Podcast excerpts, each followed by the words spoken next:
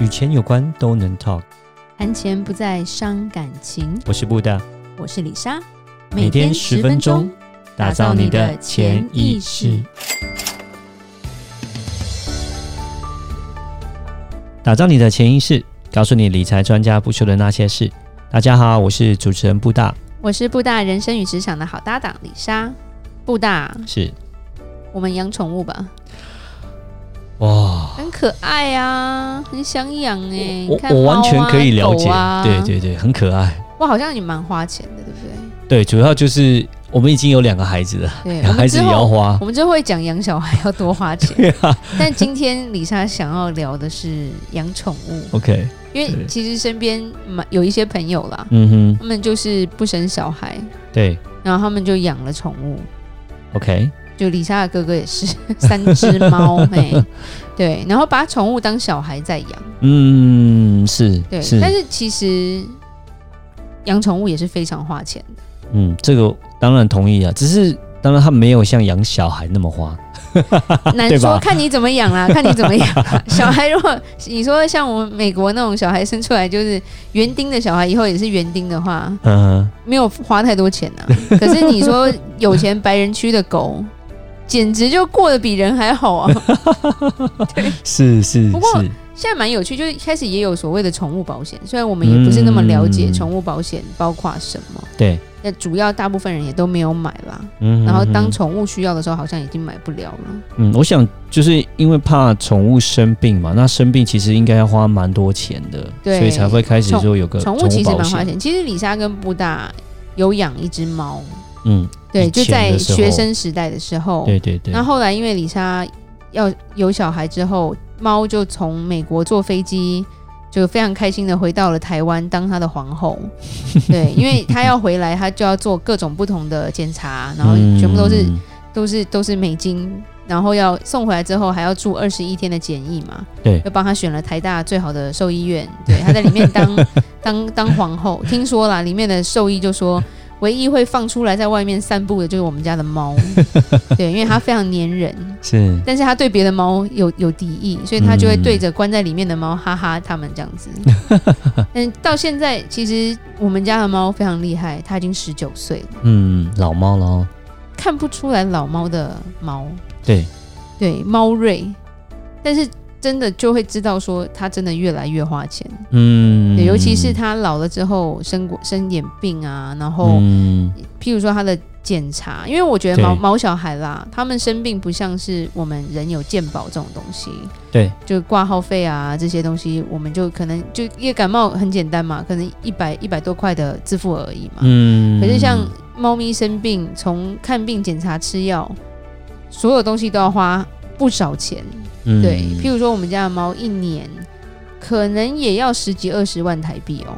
哇哦！光是它的吃的、用的、嗯、看医生、抽血、吃药，然后因为它老，所以它还要吃老猫的益生菌，嗯，老猫的鱼油、嗯、老猫的罐头，是对。那而且其实蛮费心力，因为它每天四点要吃吃东西。那现在是李莎的一个好朋友在在帮我养它，因为李莎的好朋友没有小孩。嗯，对，他就把它当小孩在养，每天四点准时起来帮他弄那个软软的食物，嗯，因为他老了，他咬不太动嘛，嗯，对，所以我说真的把他当小孩在养，但是就真的很花钱，这是台这是台湾的价钱哦。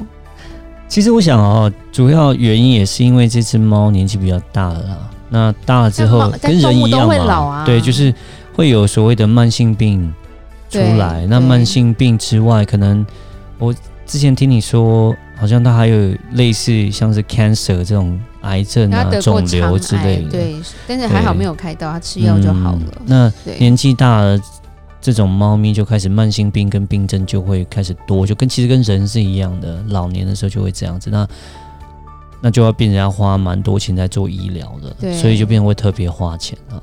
是，甚至像我们在美国很多朋友都有宠物嘛，嗯、然后其实都非常照顾，但是美国的猫狗医药费。真的跟我们之前讲的人的医药费有的拼，像我们有一个朋友，他有一只猫一只狗，而且都是小猫跟小狗，就是比较年轻一两岁而已。嗯哼，但莫名其妙他就说同一年猫咪生病，然后狗狗出点意外，所以两只都开了一次刀。OK，一个七千块美金。哦，一个六千块美金。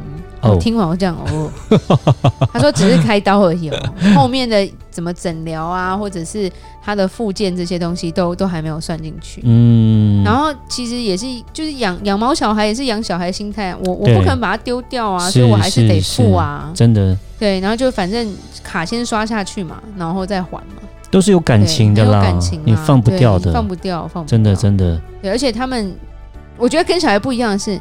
你的宠物一生就爱你一个，它不会跟你顶嘴，对，然后它也不会跟你讨红包，所以你怎么可能不疼它？对不对？其实狗狗、猫猫，嗯，当然，我想狗狗更是明显，比猫猫更明显，就是蛮粘人的哦。它那种忠诚啊，那种忠心的感觉，你真的是会被它这种会被它感动啊。对，你就会放李莎家小时候养过超多宠物的。对，我有养过兔子、黄金鼠那些都不算，还有养过 果子狸。嗯，对，就都都都很有感情了。嗯，他们都过得超开心的。嗯嗯嗯。对，就是就是因为以下的爸爸非常宠，非常疼疼宠物。嗯嗯嗯。对，那现在家里只有一只乌龟了。我们现在 虽然乌龟每天看到我就跟我要吃的，我觉得怎么样？小孩买的怎么变成我是你娘了？对，有你们家还有鱼啦。哦，鱼鱼不算了。呃，鱼鱼的互动稍微少一点了，没有像乌龟或者狗狗、猫猫那么多了。对对，对，然后而且其实宠物还有所谓的丧葬费，你知道吗？哇哦，就是不是像。有些人讲简单，就是说人走就不是动物走就随便丢掉吗？你不行吧？动物走就随便埋一埋就算了。不是，是还是要给他一个。现在大家都住公寓，你埋哪？你不能 随便乱去公园埋啊！不然那等下什么公园都变成什么乌龟牧场那种感觉。是的，要有尊严啊！对对对，因为要纪念他。对对对啊！然后像美国也有。宠物的公就是墓园，嗯，对，而且就有很多很可爱的，就是小小小小象征跟表示，就是你还可以去扫墓之类的，嗯，或者是有些人是放在家里啦，嗯，对，因为就是宠物的骨灰比较小嘛，嗯，对，那我觉得那个费用也是不便宜啦，嗯，也就看看状况，嗯嗯，对，那全部都是要花钱，所以其实养宠物很花，我觉得。蛮花钱。那第三个，我觉得有个很很有趣，就像我刚刚讲的白，就我们在美国那个有钱白人区的宠物，简简直就是天之骄子吧？怎么样叫天之骄子？天之骄子就是我第一次人生觉得人不如狗，就是 就是经经过那个场合，他过的生活比人还要好，是吧？没有，主要第一个这些狗都是有品种的。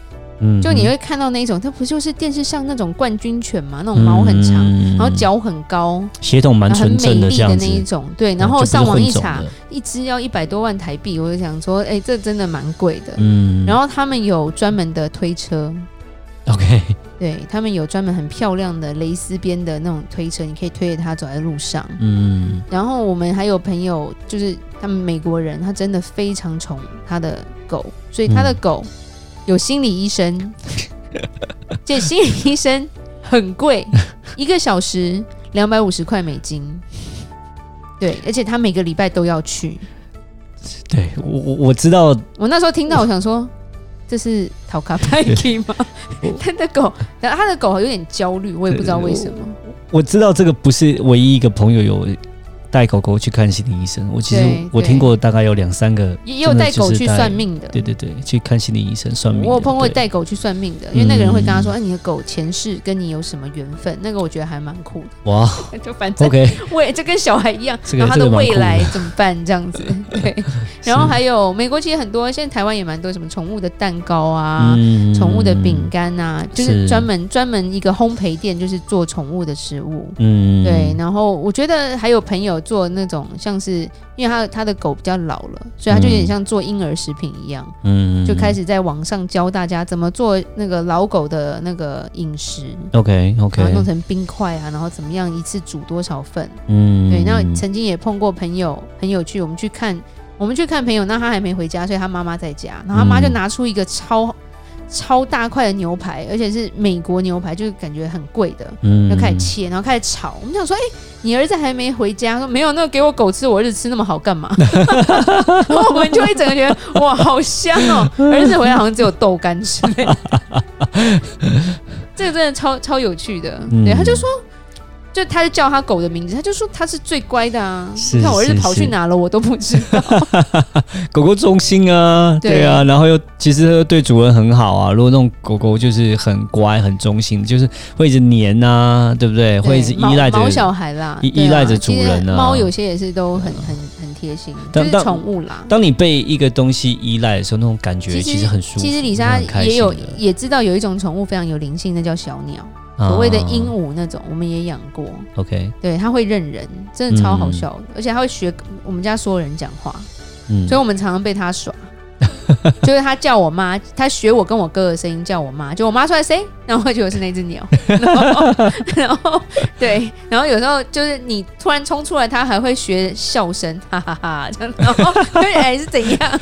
是怎样？超坏的，超可爱的啊！哎，你又看网络上有很多那个鹦鹉超可爱的啊，就唱歌啊，或者是叫叫人家吃饭什么的，嗯，对我觉得很有趣。那这些都是因为我觉得我们人也是很很很爱这些毛小孩啦，那、嗯、他们也虽然花钱，我们也觉得值得，也愿意啦。对，只是说也有一些负面的例子，就是说有些人在养宠物的时候没有想清楚，嗯，他们就觉得说啊只是可爱，然后可是等到要花钱的时候就把它丢掉了，中途就把它抛弃掉了。你看过就是说哎什么开到马那什么高速公路把狗丢下去的啊？我觉得那真的是。嗯这跟把小孩丢下去是一样的，你知道吗？嗯，对。那其实，在台湾我不知道，在美国这是违法的。对，基本上你做的这个事，你是可以被关的。嗯，有狗权，美国有狗权，而且你在美国养狗是要在政府登记立案的。嗯，对，他要给你一张可以养狗的执照。嗯，甚至在美国，我们常会说，哎，领养代代替购买嘛。嗯，所以你在领养狗的时候。很有趣，它的整个过程是，它要先看你是什么工作，是因为他说，诶，狗需要人陪伴，所以你如果是常常出差不在家的，不好意思，你再有钱狗也不能让你带回去，嗯、不适合你养，对你不适合养狗，因为你不会照顾好它。对，他就是家里有没有一个人可以一天带它出去散步三次之类的，嗯、我就觉得很像就领养小孩，你知道吗？差不多，他要确定他会有一个好好人家，他才会才会让你领养走。是是是，对我觉得蛮。蛮特别的啦，而且现在这个趋势就变成很多朋友说，他们养宠物比较没负担，虽然也是花钱，嗯、但是小孩要担忧的更多，那是没错了。对，对，只是说，呃，宠物的寿命可能真的会短一点。对，对，除非你养的是乌龟，对对，那个可能可以传好几代。是是是是，那不然一般的狗狗、猫猫的话，就是比人的寿命再短一些了。对，对，所以宠物也花钱，你要想清楚。那李莎来做个结论吧。